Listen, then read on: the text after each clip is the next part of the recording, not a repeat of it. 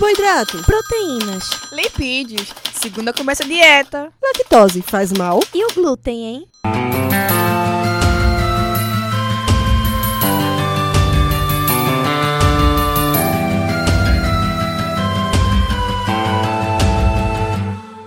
Começa agora mais um Alimenta Cast.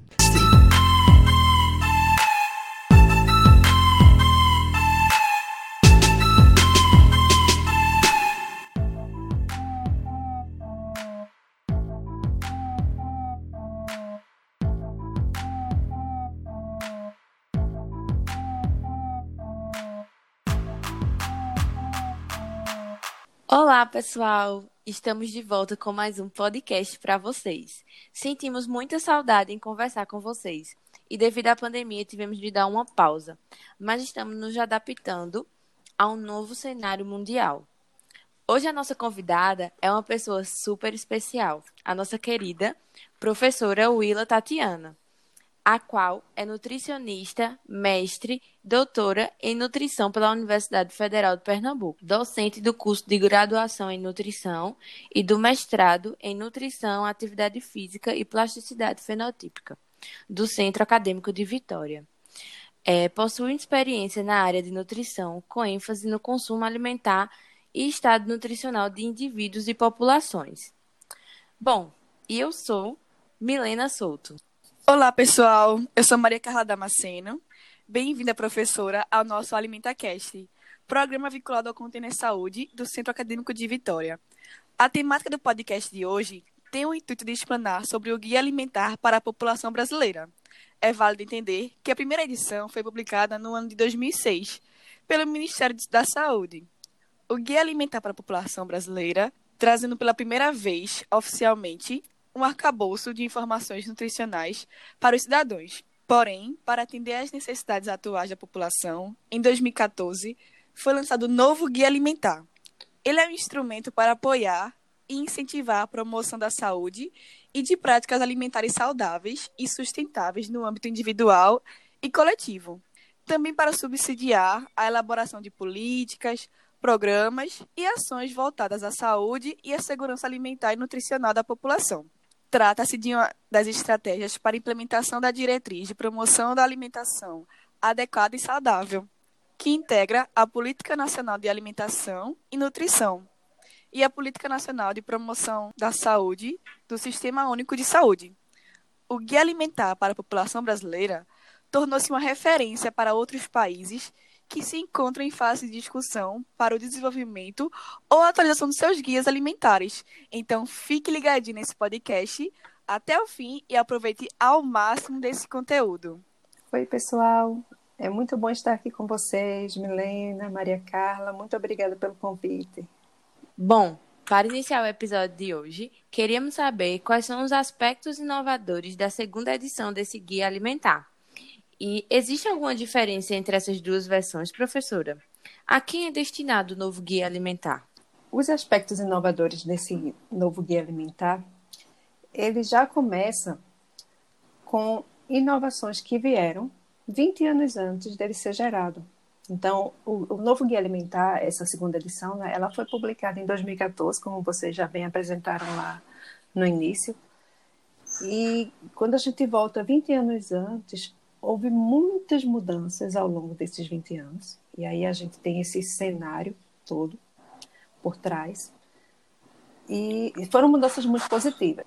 No, no, final das contas, a gente tem mudanças positivas e negativas, né?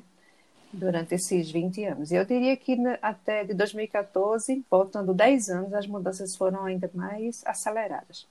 Essas mudanças foram mudanças sociais, e aí, com suas repercussões na economia, na cultura também, no modo de ser das pessoas.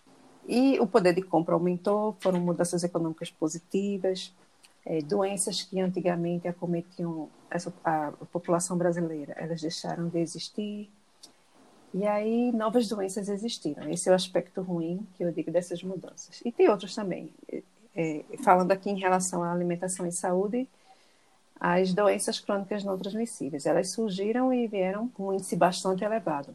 E aí o guia, ele, quando surgiu a necessidade de revisão para esse guia, né, para, essa segunda edição de 2014, levou em consideração todo esse cenário de mudanças, é, também, ao mesmo tempo, a pesquisa de orçamento familiar, ela teve seus dados apresentados e aí revelou algumas preocupações, assim, dados alarmantes em como a população brasileira estava se alimentando e a relação dessa, dessa, dessa forma de se alimentar com a saúde. É, também teve o marco da educação alimentar e nutricional. Então, todo esse cenário, ele serviu de pano de fundo, assim, para que existisse, né, para que, que houvesse realmente a necessidade de, da chegada de uma nova edição do Guia Alimentar. A primeira, vocês também disseram lá no início, ela foi de 2006 e foi o primeiro guia, inclusive. Que o Brasil, antes disso, não tinha um guia alimentar para a população brasileira. Então, a primeira edição veio em 2006, levando em consideração o cenário até o ano de 2006. De 2006 para 2014, muitas mudanças houve, e não só essas de 2006 para 2014, mas de 20 anos antes, como eu já falei inicialmente. E aí esse uhum. novo guia ele veio então como uma proposta de agir para enfrentar esse cenário. E aí o que é que a gente espera depois disso? Que ele, ele seja uma dessas ferramentas, a gente vai ter várias, né? vários instrumentos para esse enfrentamento. Um desses instrumentos é o Guia Alimentar para a População Brasileira, a sua nova versão, né, o novo guia, de 2014, para auxiliar no enfrentamento desse cenário e a partir daí a gente melhore essa situação de doenças crônicas não transmissíveis. A gente tem uma população, a gente tenha uma população mais saudável.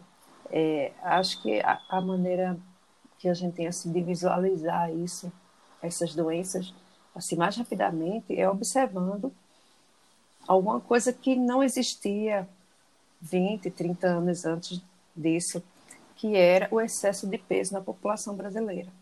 Pelo contrário, a gente tem uma população com peso normal e tem uma grande população baixo peso. Então a gente tem agora uma população de sobrepeso, né? E desse sobrepeso, aliás, com excesso de peso e aí dividido entre sobrepeso e obesidade, a gente tem um percentual preocupante de obesidade. Então, é, o guia vem com essa essa possibilidade também de inovação. Assim, vocês perguntam, né? É, sobre os aspectos inovadores do guia. Acho que o principal aspecto inovador é que ele veio atendendo assim todo esse cenário que vinha por trás dele. Outra coisa também é que, por exemplo, para sair esse novo guia, vejam, ele saiu no final do ano de 2014, mas ele começou a ser construído em 2011. Então, ao longo de três anos, a população brasileira também pôde participar da construção desse guia. É, esse é um aspecto muito inovador e muito feliz. Então, o povo brasileiro participando, e a gente chama isso de consulta pública, ficou um longo período aberto para consulta pública, foi debatido amplamente. Então, a universidade participou, é, o, o, os profissionais de saúde participaram, os pesquisadores participaram, então, que muitos deles da universidade, né, a gente tem a pesquisa no Brasil, ela sai da universidade, universidade pública e alguns outros institutos de pesquisa. Então, é, o principal aspecto inovador que eu poderia dizer do guia é esse. E vocês também perguntam se existe diferença entre as duas versões. Sim, existem, mas eu vou pontuar as diferenças, mas não vou colocar nem. não vou fazer juízo de valor entre as duas versões do novo guia. Uhum. Entre, aliás, entre as duas versões do guia alimentar. Então, a primeira versão, a de 2006, ela tinha é, ela veio com 210 páginas, já um guia imenso, mas um guia também que fazia parte, é, publicado, os dois são publicados, né, são publicações do Ministério da Saúde do Brasil, e o primeiro ele vinha como uma série, um, um documento dentro de uma série que é normas e manuais técnicos. Então daí a gente já observa a proposta desse primeiro guia. Então era funcionar mesmo como um manual técnico. E um manual técnico ele normalmente é utilizado porque por quem tem habilidades técnicas para isso. E era um padrão, assim, eram normas a serem seguidas também. E eu diria que na formação, né, a gente utilizar isso na formação dos profissionais de saúde, sobretudo do nutricionista, enquanto na academia, na universidade, ele continua sendo de grande valor. E para o trabalho também, para utilizar é, no campo, né? no serviço ainda é muito útil. Mas a sua, a sua linguagem talvez seja muito difícil de ser compreendida pela população de um modo geral. Então, a primeira versão, ela deixou esse, ficou esse distanciamento, assim, uma linguagem para a população. É, o primeiro guia, ele vinha com essa linguagem técnica e o foco principal, assim, era o, enxergar o alimento enquanto fonte de nutriente. Então, tudo era organizado, tudo é organizado no primeiro guia em torno disso. O alimento, que nutriente ele tem como fonte, e aí a gente sai fazendo grupos de alimentos em função da fonte de nutriente que ele vai, em função do nutriente que ele vai fornecer. Também organiza por quantidade de alimento a ser ingerida, e aí vem o conceito de porção alimentar. E o guia, o guia alimentar ele vinha então assim baseado também na pirâmide de alimentos. É a pirâmide originalmente né? A pirâmide é, norte-americana dos Estados Unidos. E depois foi feita uma adaptação dessa dessa pirâmide alimentar dos Estados Unidos para uma adaptação dela para uma versão brasileira da pirâmide alimentar. Então tinha esse ícone. No segundo já não tem mais isso. É, uma grande diferença. Já no, no, na nova edição do Guia Alimentar, a gente não encontra mais essa visão do alimento enquanto fonte de nutriente. O que a gente vai encontrar é, vamos dizer assim, valorizar o conhecimento do alimento em si.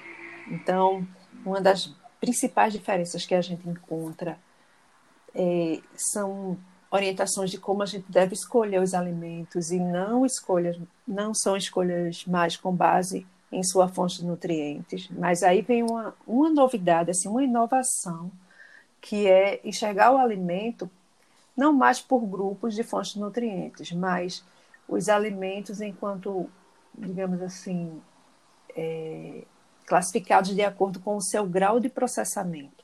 É, são duas, são duas diferenças principais. A primeira delas né, é a classificação dos alimentos de acordo com o seu grau de processamento, e a segunda é sobre o ato de comer e a comensalidade. Então, a, a valorização assim da cultura alimentar, do, do preparo do alimento, sabe, daquela comunhão que a gente tem enquanto está preparando e, e em seguida se alimentando assim. Então, acho que essas, essas são as principais inovações assim do, do novo guia é super interessante, né? Que esse novo guia ele vem englobando tudo e ele vem para inovar realmente o modo como a gente enxerga o alimento, o ato de, de sentar-se à mesa, o ato de comer com outras pessoas, né? E eu acho isso super importante. Isso, muito. Você observe, né, que é, eu acho que essa é uma frase já bem conhecida em tudo que, que as pessoas é, se reporta uma comemoração, sempre envolve alimento, sempre envolve comida. Sempre, então, assim, a gente observa que o ato de comer, ele, ele realmente, culturalmente, não é sozinho. A gente sempre está partilhando do momento é muito... e da alimentação. Exatamente. O ato de comer é muito sociável, né? Isso é. É, é o ser humano em si. Assim, viver sozinho não é possível, comer sozinho também não. E, é. e comer e o outro não comer também, a gente, a gente não se sente bem com isso.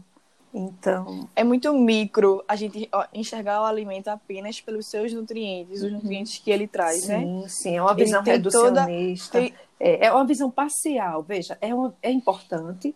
Tanto é que na formação do nutricionista, né, isso não deve ser retirado jamais. Né? Assim, é, uhum. eu, tenho uma formação com fisiologia, com imunologia, com patologia, com as ciências básicas, e eu acho que, que as ciências básicas, elas vêm assim, me, de, me deram muito suporte, sabe? Eu, eu sou muito grata a toda essa formação, muito suporte para entender muito e pra, até para chegar nessa visão macro do alimento, né? E eu acho que isso não deve, não Sim, deve sair de forma nenhuma da formação do, do, dos currículos é, do projeto pedagógico né, de formação de, de nutricionista, mas eu, eu, eu, acho, inclusive, que deve ser, no mínimo, assim, a formação deve ser metade uhum. de uma visão e metade de outra, e hoje não é. Ela é uma visão ainda muito biológica. E aí essa visão biológica, ela remete a gente a essa visão da, do alimento enquanto fonte de nutriente. E, isso é tão... É, é, eu diria, eu diria que é, é preocupante e é perigoso, porque, por exemplo, se a gente valoriza tanto o nutriente, então é, é, comer nutriente é suficiente. E, e, na natureza a gente encontra nutriente isolado? Não, a gente não encontra nutriente não. isolado. A gente encontra nutriente isolado é, no suplemento alimentar, mas a gente encontra muito, e aí é onde eu digo o perigo, assim, o sinal de alerta, nos alimentos que vêm nesse novo guia, né, os alimentos ultraprocessados. Aí a gente tem um pão enriquecido, veja você que tem achocolatado com ferro e zinco. E, uhum. e assim, se, digamos que eu queira realmente, eu preciso de ferro e zinco na minha alimentação. Será que no achocolatado que eu vou encontrar? Não, não, ele não é naturalmente fonte, o achocolatado, sabe? Então, assim, é, é, valorizar o nutriente, ele traz esse perigo, porque a gente vai buscar o nutriente e, na verdade, aquele nutriente ele nem está fazendo diferença, porque tem tantos, tantos fatores ali que a gente nem vai aproveitar aquele nutriente que foi colocado, isso é uma outra discussão. No final das contas, a gente vai ter uma grande carga daquele achocolatado, que é açúcar, e vai ter um consumo excessivo de açúcar. É um dos sinais de alerta para os dois guias, para qualquer orientação nutricional. Não ultrapassar o consumo de açúcar. A gente também não pode chegar ao consumo zero. Não existe consumo zero de açúcar. Mas a gente pode diminuir esse consumo. A gente é capaz de diminuir. A indústria, ela, ela não é nossa aliada nisso. Ela é sempre, ela é sempre é, um fator que trabalha em favor de aumentar o consumo de açúcar, de sal e de gordura. Gordura hidrogenada demais, gordura saturada também, mas sobretudo a hidrogenada, que se comporta como saturada. É. Né? Exatamente, é super importante a gente ter essa visão crítica diante dos produtos alimentícios que são criados pela indústria, né? E para finalizar essa primeira pergunta, né, a quem é destinado o novo guia alimentar? O novo guia alimentar, assim, o primeiro também teve essa proposta. Ele é destinado a todos. E aí, quando eu digo todos, é ao povo brasileiro. E nesse povo tem um conjunto. Então, a gente tem aos profissionais de saúde, então, os profissionais de saúde, porque são eles que estarão lá na unidade básica de saúde, por exemplo. Então, é, recebendo, em, em, primeiro lugar, né, as pessoas que procuram que, que, que, que também tem a busca ativa e tem a procura pelo atendimento à saúde. Então, a gente tem aí é, o agente comunitário de saúde, a gente tem o nutricionista, o enfermeiro, o médico, o dentista, é, o profissional da educação física, o psicólogo, o, o, assistente social, bom, me perdoe os outros que eu não mencionei, mas a todos os profissionais e todas as pessoas que trabalham e se preocupam com pessoas. É destinado também, e aí essa versão, sobretudo, a primeira teve essa proposta, mas era muito difícil de atingir por conta da sua linguagem muito técnica.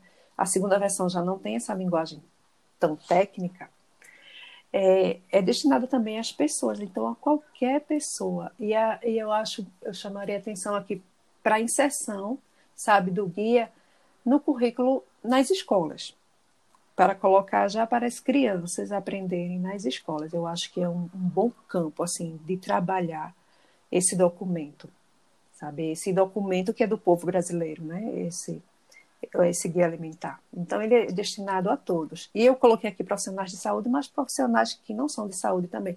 Veja, é, sempre que a gente fala de pessoas, né, do ser humano, da vida, de nutrição, veja, nutrição, nutrição envolve alimentação, alimentação. Bom, alimentação talvez seja a coisa que a gente mais faça com frequência, é se alimentar, ou pelo menos deveria fazer. Né? E aí eu estou chamando a atenção para as pessoas que não têm o acesso ao alimento e pronto. Uhum. Professora, sabemos que o guia está organizado com a linguagem de fácil compreensão e dividido em cinco capítulos, sendo esses o primeiro, princípios, o segundo, a escolha dos alimentos, terceiro, dos alimentos à refeição, o quarto, o ato de comer e a comensalidade, e por fim o quinto, que é a compreensão e a superação de obstáculos. Diante disso, a senhora poderia falar sobre os princípios orientadores que baseiam o guia? Qual é o modelo de recomendações alimentares proposto pelo guia alimentar? É, sobre os princípios, os princípios nos quais se baseia o novo guia. É, vale ressaltar também que o, a primeira versão do guia ele também se baseava em princípios. Então, a, é, normalmente, quando se está construindo um documento, né, a gente ocorre sempre esses princípios, é, aquele, o que vai dar base, né, são os alicerces para a gente se basear ali na construção daquele documento. E essa nova versão do guia, ela vem com cinco princípios, e esses princípios eles orientaram a escrita, a elaboração desse material. Os princípios eles são: alimentação é mais que ingestão de nutrientes. Então a gente se reporta ali no que a gente falou anteriormente sobre não ter mais aquela visão né, é, focada, diria até reducionista, minimalista, de enxergar um alimento como uma fonte de nutriente. É, o, o, segundo princípio, são cinco, né? O segundo princípio, recomendações sobre alimentação devem estar em sintonia com o seu tempo. Então, o que, que a gente entende por essa frase aqui? Por esse princípio? É que em 2014, quando foi lançado o guia, a gente tinha um cenário, né, um tempo, que estava, que, lev, que levou à necessidade, por exemplo, de enxergar é, o alimento agora não mais em relação às suas fontes de nutrientes, mas em relação ao seu grau de processamento. Então, que foi todo aquele cenário que eu falei no início, por exemplo, um cenário que, de, de alto índice de doenças crônicas não transmissíveis. Então, a cada tempo, a gente vai ter os guias que devem estar dialogando com ele. Provavelmente, então, essa nova versão, né, ela, ela é de 2014. Será que em 2024, qual vai ser o cenário? Será que vai haver a necessidade para a elaboração de mais um, um terceiro novo guia, por exemplo? É, o terceiro princípio é a alimentação adequada e saudável deriva de sistema alimentar socialmente e ambientalmente sustentável. Bom, esse aí toca num dos princípios que eu é um dos que eu, dos que eu mais julgo importantes, sabe, no guia porque a gente não pode ter uma alimentação adequada e saudável se o nosso ambiente também não está saudável. Então, tudo que é vivo se alimenta. E o planeta Terra, ele tem que ser bem alimentado também. E aí esse princípio, onde ele diz assim, é, o sistema alimentar tem que ser socialmente e ambientalmente sustentável, é que as pessoas também devem ser tratadas com é, de forma adequada e saudável. Então, o produtor desse alimento, sabe? Então, a gente tem assim, se o sistema alimentar não é justo para todos, ele não pode ser justo para mim. E o sistema alimentar é justo para todos desde que a gente tem ali a, a origem daquele alimento, desde que o alimento está no campo até ele chegar à mesa. E ali no campo, ele tem que ser justo, tem que ser so, socialmente justo e ambientalmente também. A gente traz aí a, a questão da agricultura familiar, da agroecologia, da não utilização de agrotóxicos, é, do, do, combate, ou pelo menos reduzir bastante a monocultura, sabe? Então, tudo isso, se não estiver. É, tu, tu, esse princípio também, ele foi norteador do guia. Se isso não for justo, também a alimentação ela, saudável ela não vai ser justa, nem vai ser adequada. Ah, o quarto princípio: diferentes saberes geram conhecimento para a formulação de guias alimentares. Veja, a gente não pode ter, tem um termo que eu que eu acho muito triste, né, mas que cada vez mais a gente tem percebido isso, que é a universalização dos hábitos alimentares.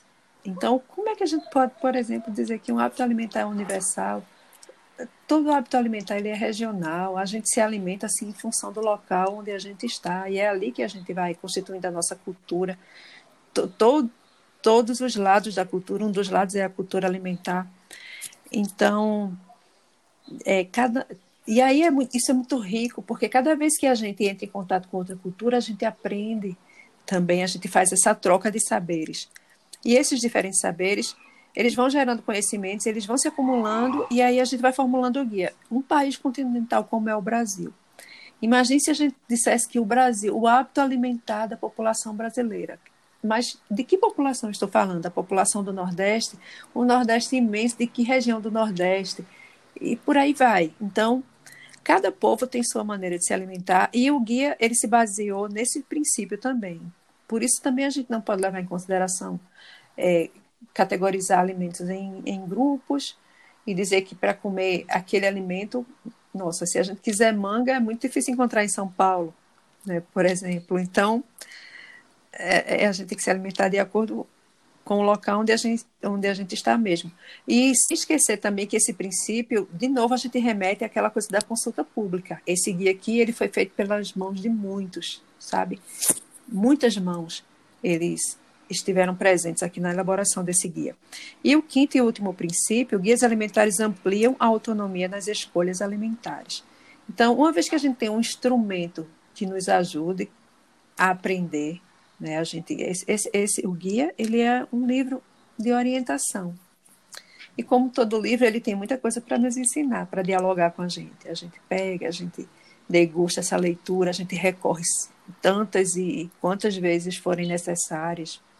A gente partilha e ali a gente vai encontrar perguntas e dúvidas e respostas também. E, sobretudo, talvez as respostas. Então, cada vez que a gente se apropria de um conhecimento, e aí é importante que esse conhecimento ele seja comunitário, ele seja de todos, de todos, não só o primeiro guia, por exemplo, era, era um manual na linguagem muito técnica, né? Quanto mais é técnico, afasta as pessoas de fazerem a leitura e o conhecimento daquele material. Então, esse novo material, né, o novo guia, ele tem uma linguagem que todas as pessoas podem se apropriar dela. Tem realmente um, um ele é acessível a todos. E aí as pessoas elas ficam autônomas né, nesse conhecimento, ficam donas do seu conhecimento. Tem a ver também com a palavra empoderamento. Cada um ele vai ser vai ter acesso ao que está ali, vai entender, não vai precisar de outra pessoa para explicar. Precisa de pessoas, a gente precisa divulgar esse guia, a gente precisa estimular as pessoas a lerem. Mas as pessoas também, elas, elas podem encontrar, assim, é, é, podem fazer a leitura, o conhecimento e o entendimento do que está aqui. Não precisa de um intérprete para isso, sabe? E às vezes, quando a gente vai recorrer ao intérprete, se a gente não está ciente do que está ali escrito, às vezes aquela interpretação pode ser errada. Então, esses princípios, eles, eles criaram um excelente material. Acho que, que foram princípios norteadores muito bem escolhidos e muito cuidadosamente escolhidos também. E que culminaram com a construção de um excelente material.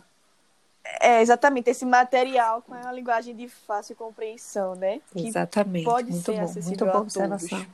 Pode e complementando assim, finalizando essa pergunta, qual é o né? modelo que você me perguntou, né, de, de recomendações alimentares propostos por esse guia, por esse novo guia? Bom, a gente tem é, é, bem, é bem interessante, porque é, a primeira resposta para essa pergunta eu diria assim que não existe um modelo, né? Qual é o modelo? O modelo desse novo guia é justamente isso, é uma das inovações. É não ter modelo. A gente não tem um, um modelo de recomendações. A gente tem diversas orientações e a livre escolha. As pessoas vão é, é recorrer a essas orientações e dentro do seu universo, dentro do, da sua região, né, da forma como vivem, é, vão encontrando adaptações e respostas para esses modelos. Mas aqui existe, se eu não me engano, deixa eu conferir aqui, acredito que seja no capítulo no capítulo 3, ou capítulo 2 e 3 talvez, é a escolha dos alimentos e dos alimentos à refeição, a gente encontra os modelos propostos. E, e, por exemplo, faça de alimentos in natura e, ou minimamente processados a base de sua alimentação. Esse é um dos modelos. Então, e justamente, é, a gente não deve esquecer que é o principal, vamos assim, a principal mensagem que o guia passa. Se eu puder dizer, né? A principal, tem tantas coisas principais, mas vamos lá. A principal mensagem talvez fosse essa de da, da, gente começar a olhar o alimento de acordo com o grau do seu processamento. E aí a gente tem essa classificação in natura, minimamente processado, processado e ultraprocessado. E uma das recomendações, que, é, que poderia ser um desses modelos, é fazer da alimentação in natura, fazer dos alimentos in natura ou minimamente processado a base da alimentação. Então, a base, o que a gente poderia dizer? A maior parte da nossa alimentação ser constituída por, por alimentos in natura minimamente processados. Lá no guia é possível encontrar assim, o conceito, né, a definição, os exemplos. In natura, por exemplo, as frutas elas representam muito bem essa categoria das in naturas.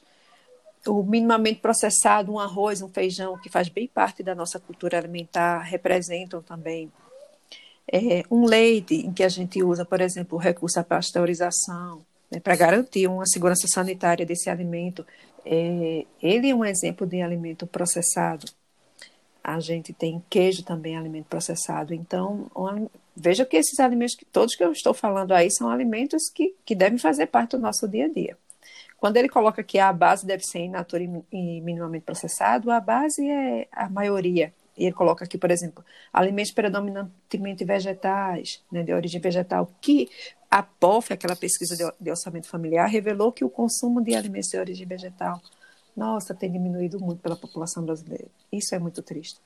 A, a, outra, a segunda recomendação é, utilizar óleos, gorduras, sal e açúcar em pequenas quantidades ao temperar e cozinhar alimentos e criar preparações culinárias. Vejam, os ingredientes aqui entraram, é, é, aliás, os óleo, óleos, gorduras, sal e açúcar entram aqui no novo guia como ingredientes e não como alimentos, como constituintes principais dos alimentos. Então, se a gente seguir essa recomendação, aqui é uma orientação, né? são orientações, recomendações que ele coloca, seguir essa recomendação de utilizar apenas nas preparações e não como um grande constituinte dos alimentos, a gente também vai encontrar, vai estar dentro de um princípio de alimentação adequada e saudável. E o que a gente encontra? Se a gente recorre à alimentação industrializada, que tem sido realmente, infelizmente, tem, tem, tem se revelado como a base da, popula da alimentação da população brasileira está muito atualmente em alimentação industrializada. Isso precisa, o guia ele, ele é um instrumento que pretende modificar essa realidade. Então, a gente a gente encontra sal, açúcar e gordura como ingredientes principais de alimentos na alimentação industrializada e não como ingredientes para utilizar nas preparações. Porque quando a gente utiliza como ingredientes, observe que esses ingredientes eles, a gente utiliza pouco e a gente dilui porque uma preparação ela é feita e duas, três, quatro pessoas ou mais vão se alimentar ali daquela preparação em casa. A terceira recomendação, limite o uso de alimentos processados, consumindo-os em pequenas quantidades. Veja que é só a recomendação é limitar o uso e consumir em pequena quantidade, não é retirar da alimentação é, utilizar esses processados como ingredientes de preparações culinárias ou como parte de refeições baseadas em alimentos in natura ou minimamente processados. Por exemplo, se eu tenho aqui é, uma fruta, o que a gente pode chamar assim, ah, geleia, geleias ou compotas de fruta. Compota a gente não utiliza muito esse vocabulário aqui não, mas é, são doce em calda, né? São doces, uhum. doces de fruta em calda, então o, a, é, um legume em conserva também utilizar isso muito pouco. São, são tipos, são exemplos de alimentos processados, mas utilizar assim em misturas com outros alimentos, não utilizar por exemplo, uma banana, a gente, sim, é possível, banana, laranja, maçã, a gente come esse alimento, isso é uma das recomendações, porque ele é in natura, é, é comer sozinho. Mas um desses, desses alimentos, assim, colocar como é, numa sobremesa ou numa ocasião especial, sabe? um pedaço de bolo que a gente prepara em casa, por exemplo, também são, é um tipo de alimentação, de, de alimento que a gente pode é, classificar como processado. Eles devem ser, a gente deve ter um limite na ingestão desse alimento, não corte, mas um, uma atenção, uma atenção ao ingerir. Aí agora sim, a próxima recomendação, a penúltima, ela diz evite alimentos ultraprocessados. Aí aqui é, Observe que a palavra é realmente evitar, não é limitar, é evitar. Se puder cortar alimento ultraprocessado, também é muito bom. Aí a gente se depara com um cenário tão triste que a gente vai aos supermercados, ao mercado local, ao mercado do bairro, ao mercadinho, o que a gente encontra é uma infinidade, uma variedade de alimentos ultraprocessados. A gente encontra também na televisão o tempo todo. É, e a gente vai para as redes sociais também, muitas propagandas. Quando Bom, eu sou na, na, minha época em que eu era criança, adolescente e jovem, né, como vocês, eu, é, ali era a televisão. A televisão era o, o grande vilão. Não, não havia internet. E depois da internet, então, nossa, muito difícil controlar tudo isso. Realmente é uma luta, é uma luta, é uma, é uma luta bem injusta. É uma luta em que a gente se sente assim perdendo o tempo todo, né? Já sabendo quem é o vencedor, mas é uma luta que, que não já sabendo. A gente sempre tem a impressão, mas ele, ele não pode, nem sempre ele vai ser o vencedor, a indústria, sabe? É preciso lutar constantemente, é, é preciso estar o tempo todo atento. É, eu diria até o assédio para, assim, o, o assédio né, chamando para a ingestão desses alimentos é muito grande, mas uma das missões, uma das missões aqui do guia, do nutricionista e de, de, de, todas as pessoas, eu diria não só profissionais de saúde, não só nutricionistas, mas das pessoas, é combater isso aqui.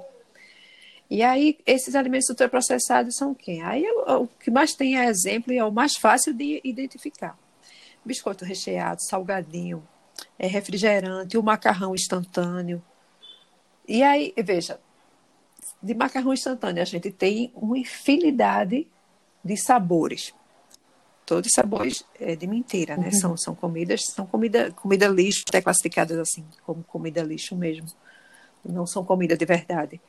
É, de biscoito recheado, outra infinidade de sabores também. E observe que todos eles vêm no rótulo também, que tem a fonte de algum nutriente. E aí a importância da gente retirar realmente essa visão de, de, que nutriente é a coisa mais importante do alimento. Não, o mais importante do alimento é o alimento, e é se alimentar, é ter alimento, é fazer comida, é que ele seja, é que ele seja gostoso, é que ele seja, é que ele seja prazeroso, é que a gente esteja juntos, né, compartilhando disso. O mais importante do alimento é isso.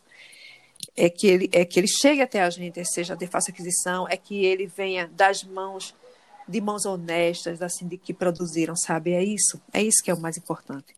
Bom, e a última, a última recomendação é o que veio também nesse guia como sendo assim é, um, uma das coisas, um dos aspectos que, que, é de destaque, que é mais importante assim, né? Isso, isso dito pelas pessoas que participaram da formação do guia, que é a regra de ouro. Então ele tem algumas regras de ouro e a regra de ouro em relação à recomendação é prefira sempre alimentos in natura ou minimamente processados e preparações culinárias a alimentos ultraprocessados. Então, a gente tem que preferir sempre aqueles primeiros e, e evitar, até onde a gente puder, e até banir os alimentos ultraprocessados. O guia ele vem como instrumento de excelente orientação nesse processo. É um excelente aliado. É, deixando o gancho, professora, para é, a fala da senhora sobre as recomendações, é, a gente também queria saber quais são as recomendações é, mais relevantes, na sua opinião, e abordadas pelo guia. E além do nutricionista, há outros profissionais da área de saúde que podem trabalhar utilizando esse material? Eu falei anteriormente né, sobre as recomendações alimentares. E, e, e, de fato, assim, quais são as recomendações mais relevantes que o guia traz? é bem difícil trazer as mais relevantes, que relevantes são todas. Inclusive, lá no finalzinho do guia, ele, ele finaliza, né, ele termina com o que ele chama de 10 passos para uma alimentação, 10 passos para uma alimentação adequada e saudável. E nesses 10 passos, ele traz assim a mensagem, a mensagem que deve, é como um resumo geral, ele não é suficiente, aí eu diria assim que é, é importante se familiarizar com todo o material, com todo o guia, mas os dez passos ele traz essas recomendações mais relevantes.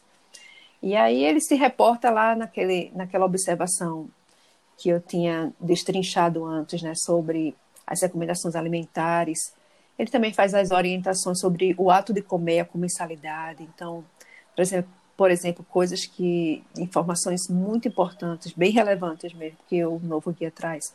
Comer com regularidade, com atenção, comer em ambientes apropriados, comer em companhia, é, compreender e superar obstáculos. Esse, então, é um dos, um dos mais importantes que eu diria. Bom, eu acho que eu já falei essa frase algumas vezes.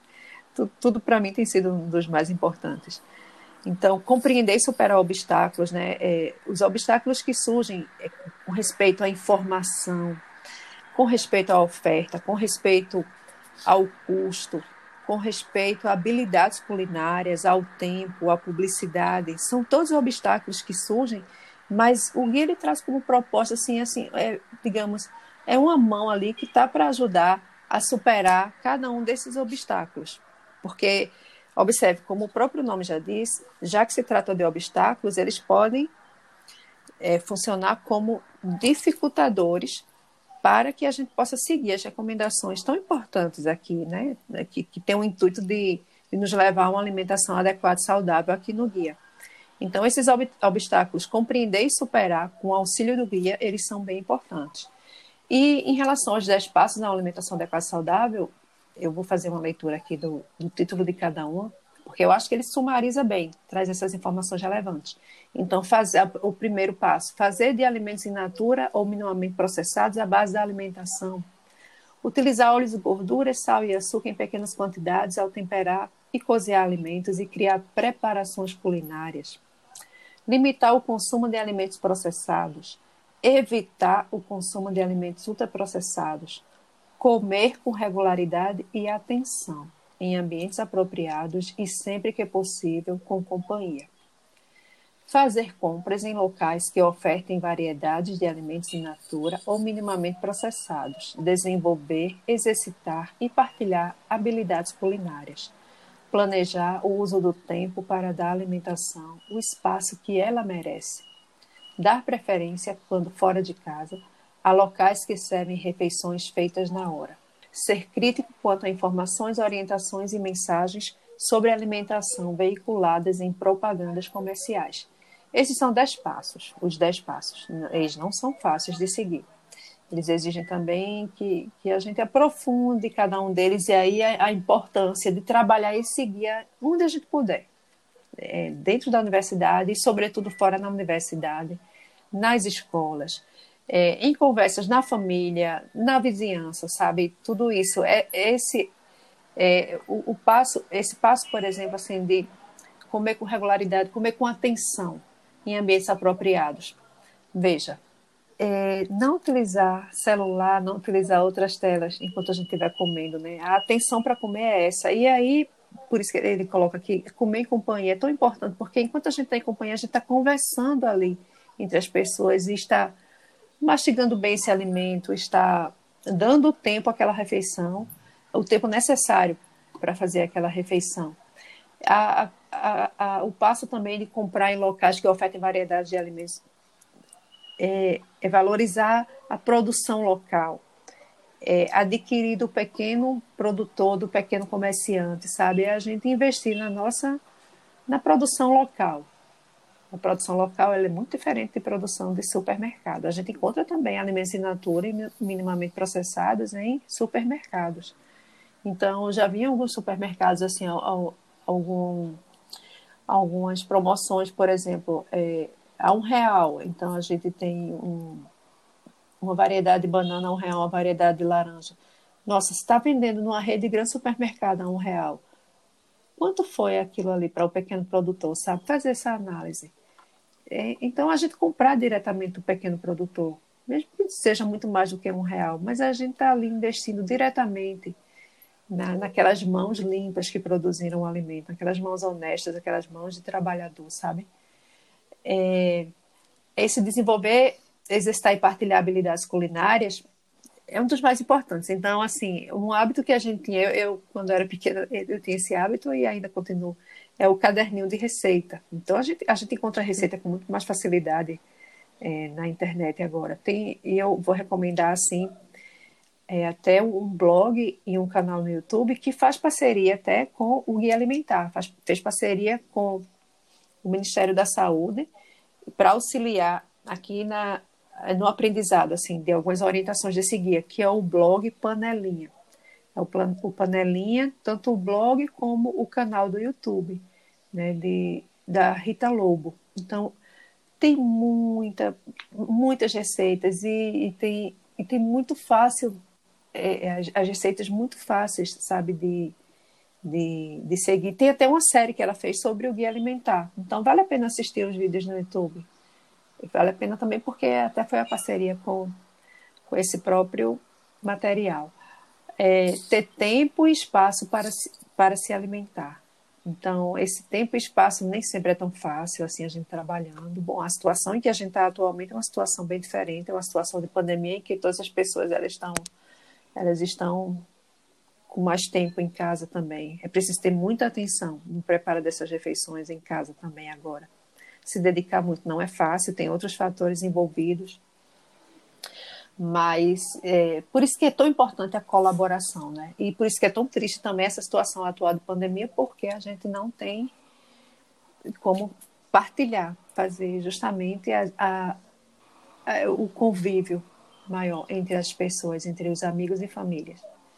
E está muito atento, mas muito atento, já falei isso anteriormente, só para enfatizar aqui as propagandas. Então, nenhuma propaganda, nenhuma, mas nenhuma mesmo, nenhuma de alimento ultraprocessado, e um alimento ultraprocessado, bom, bem fácil de identificar, já disse antes, e se você observar o rótulo ainda é mais assustador. Uma vez eu escutei assim, se, se naquele rótulo tiver palavras tão difíceis que lembra muito mais rótulo de shampoo do que de alimento, então é um alimento ultraprocessado. Mesmo que venha na frente dele dizendo que é natural, que é como chama, é orgânico, né? A gente encontra alimento ultraprocessado dizendo no rótulo de apresentação, de propaganda ali, que é um alimento orgânico. Nossa, é um contrassenso, não tem como ser ultraprocessado e orgânico, tá? Então, nenhuma propaganda ela vai querer, ela está preocupada com alimentação adequada e saudável, com alimentação sustentável, é, com alimentação é, honesta socialmente também, nada, nem, nenhuma propaganda, nenhuma, nenhuma mesmo. Então, já entre sempre desconfiando aos profissionais né, que podem trabalhar utilizando o, o guia, o material. Eu acho que já falei anteriormente também, todos, todos, não só nutricionista, todos os de saúde, e não só os de saúde, de todas as áreas. Até porque essa divisão de áreas é, é alguma coisa que já deveria mudar, não é? Tão antigo também, sabe assim, a gente segmenta as áreas, e aí a gente segmenta também é, esse compartilhar de conhecimentos, a valorização do conhecimento de cada área, né, fica tudo muito isolado. Que todas essas áreas possam utilizar, todos os profissionais de todas as áreas, que todas as pessoas possam utilizar, que professores possam utilizar na, na, na escola, no ensino básico, no ensino médio, é, na universidade, não só o curso de nutrição, que todos os cursos possam utilizar. Então, é um material que todas as pessoas podem utilizar. É muito bom isso. A gente até comentou sobre isso, isso no começo, né? Que quando a gente estava falando para quem é o guia. E aí era uma dúvida que a gente tinha, eu acredito que mais pessoas tenham, né? Se outros profissionais podem fazer uso do guia e tudo mais. Já falamos, né, que a, o guia é feito para todos, né? Ele tem essa questão da, da sua leitura de fácil compreensão. Mas como podemos ter acesso ao guia? Ele pode ser ah, vendido? Excelente pergunta o guia não pode ser vendido. Não pode. Inclusive, na sua capa, vem aqui venda proibida. Já vem dizendo distribuição gratuita, venda proibida. Já sinaliza que não pode ser vendido. E aí, como ele não pode ser vendido, ele tem que ser fácil de ser encontrado, né? De, de ser acessado. E o acesso que a gente tem, ele é, ele é de domínio público. É um documento que foi, eu já falei isso antes, eu gosto dessa frase. É, ele foi feito pelo povo para o povo. Então é de todos. Ele é de todo cidadão brasileiro e, do, na verdade, ele não tem fronteiras. É do mundo. Outras, vocês disseram isso lá no preâmbulo. Outras pessoas do outros outros países têm interesse. Esse guia já é, recebeu vários elogios e premiações também. E ele pode ser acessado é, na internet. Se a gente procura no Google, por exemplo, a gente encontra guia alimentar para a população brasileira. Encontra facilmente em diversos sites. O site original é o site do Ministério da Saúde. Então, é, é onde a gente encontra assim, originalmente. Mas digitando pela busca, a gente já encontra no Google e está lá a versão em PDF. A interessante é que tem essa versão completa, que tem 158 páginas, e tem uma versão também menor, é a versão resumida, que é chamada de guia de bolso ela tem 49 páginas. Então, Sim. os dois podem ser encontrados. Agora, assim, quando for procurar, coloque Guia Alimentar para a População Brasileira, vai, já vai aparecer logo no comecinho essa nova versão. Não vai se reportar uh, ao primeiro guia de 2006, não. Já vai para o 2014. Que já teve que ter uma segunda edição. Agora, uma segunda edição mantendo as mesmas, sem, sem, ter, sem ter alterado nada do que está escrito. Foi uma segunda edição porque a primeira foi esgotada e teve que ter uma nova tiragem né, de impressão. A versão impressa é bem difícil de, de conseguir, porque a, versão, a versão impressa ela foi destinada às, às bibliotecas, aos profissionais de, de saúde, da, da, da saúde pública, assim, na, do, no serviço, então, do SUS, isso, as, as universidades, universidades, também, né? mas a universidade fica lá na biblioteca. Por exemplo, eu não tenho o guia, eu não tenho. É, eu, mas, é, mas eu tenho Ah, acesso a ele através da biblioteca. Gente, todos temos acesso a ele através da biblioteca. Então, é, a versão impressa não, mas essa versão em PDF, e aí a gente tem até tem essa versão maior e tem a versão de bolso. Quando for procurar, coloque o guia de bolso, aí aparece já para a versão reduzida, é, a- aliás, a resumida, que também é reduzida, né, de 49 páginas. Tem também os 10 passos numa forma de folder. Então a gente encontra facilmente na internet. Ele pode ser acessado e, É. e, e não pode ser vendido. Quem vender está cometendo crime. É importante que as pessoas saibam. Interessante, professora. Muito bom ter saber dessa informação, né? Que legal, professora. E agora nós vamos começar o momento Batcast. Que é, nosso Batcast é uma brincadeira do nosso podcast baseada em perguntas rápidas que podem ser respondidas de uma forma curta. E a primeira pergunta é: Professora, a senhora tem fome de quê? Ah, que bonitinho. Muito bom esse podcast. Bom, Milena, eu tenho fome, tenho muitas fomes. Eu acho que todos temos muitas, muitas fomes, né? Então, para atender essa fome fisiológica, essa fome de comida, de- do roncar da barriga, a minha fome é de comida de verdade. E a comida de verdade desde o campo até a cidade. A comida, sabe, a comida justa, a comida limpa, a comida, a comida de mãos de trabalhadores, a comida do pequeno agricultor, a comida que não, não afeta o ambiente, a comida que, que não tem agrotóxico, a comida não ultraprocessada. Essa é, essa é a fome fisiológica. E minha fome, a outra fome geral é a fome, aí sim, pela. Eu tenho, tenho fome, assim, pelo que os direitos humanos, a fome de que os direitos humanos eles sejam eles possam finalmente ser atendidos para todos é, um, é uma fome difícil de satisfazer é, esse é um sonho na verdade é até uma utopia mas eu tenho fome também dos direitos humanos serem garantidos Qual um acontecimento marcante para a senhora aqui no CAV, professora? Eita, vamos lá. É, Maria Carla, o acontecimento no CAV que eu achei mais marcante, se para mim, ele ocorreu em 2016. É, foi o movimento de ocupação coletiva CAV Resiste.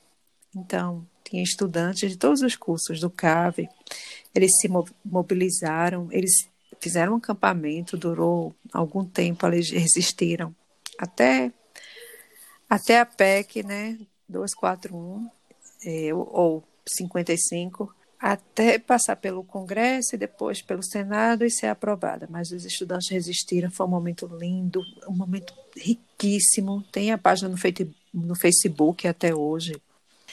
E ali eu vi assim, eu nunca tinha visto tanta vida no CAV em movimento, sabe? E de lá para cá eu acho que a, a coisa reverberou. E aí os alunos cada vez mais têm se envolvido, têm se engajado assim com os acontecimentos sociais.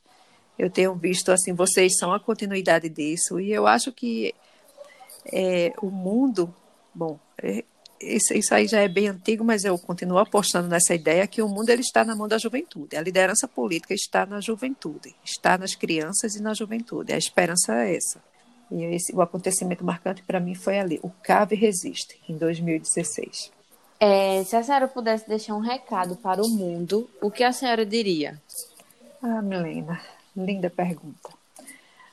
Bom, o meu recado para o mundo, ele vem a partir de uma reflexão que não é minha, mas é de alguém por quem eu tenho uma admiração profunda, é uma idolatria, assim. Um, uma das pessoas que eu procuro aprender para seguir na vida. É Paulo Freire. Então, Paulo Freire ele tem uma frase que diz assim: Nenhuma realidade é a si mesmo. Toda realidade está aí, submetida à possibilidade de nossa intervenção nela. Esse recado eu deixaria para o mundo. Eu acho que Paulo Freire já deixou, ele deixou tantos. E esse recorte aqui eu deixo todos os dias. Eu acho que tem pelo menos uns três anos que todos os dias essa frase ela é dita todas as manhãs, de segunda a sexta, no jornal O Redator Comunitário, que é da Rádio Universitária da Universidade Federal de Pernambuco. E eu acho que é para não esquecer, porque a realidade é, é, de 2016 para cá, ela tem, ela tem mudado muito no Brasil e no mundo, muito, muito. Mas essa realidade ela não é assim mesmo. Ela está aí, ela ela precisa da nossa intervenção para ser modificada. E que a gente não fique no estado de submissão, que, que a gente não aceite as coisas como são, que não ache que não pode mudar a realidade, porque é pode, a gente pode sim, cada um pode mudar a realidade, cada um pode, pode mudar a si próprio e todo mundo mudando, o mundo muda. De repente acontece assim. É, é que, que o recado é esse, que as pessoas sejam críticas, reflexivas, é, que se adaptem, mas que não se estagnem sabe? Que não pensem que nada tem solução, porque tudo tem solução. E assim, a comida de verdade, ela é possível. É, garantir esse direito humano. Bom, eu tenho fome, né, como eu já disse lá atrás, de todos os direitos humanos, mas em especial aqui, nesse momento, o direito ao humano à alimentação, gente. Tanta gente não come. Não tem esse direito humano garantido, nem satisfeito. Sentir fome dói as pessoas que sentem, elas são pessoas, todo mundo é igual, todo mundo é irmão, sabe? Na, na dor, no sofrimento, na alegria. Esse, esse, essas sensações a gente sente do mesmo jeito, todas as pessoas sentem do mesmo jeito. Então, isso pode ser mudado, isso deve ser mudado. E a gente tem que exigir dos que podem que mudem, sabe? Eu, eu acho que a justiça social é, é, assim, correr atrás da justiça social é o melhor recado para o mundo. E saber que a, a injustiça é uma realidade que está aí e ela não é para ser assim mesmo. Ela tem que ser mudada sim. Esse é o meu recado para o mundo. E que todos comam comida de verdade. e que sigam o Guia Alimentar para a População Brasileira. Verdade. A nova versão. Que recado tão lindo, professora. Eu, tô, eu, fiquei até emocionada. Eu fiquei arrepiada também. Queremos agradecer a presença da nossa querida convidada que norteou esse podcast tão valioso. E também queremos agradecer a você que nos escuta. Siga-nos nas nossas redes sociais, arroba alimentacast, arroba Saúde. Até o próximo AlimentaCast!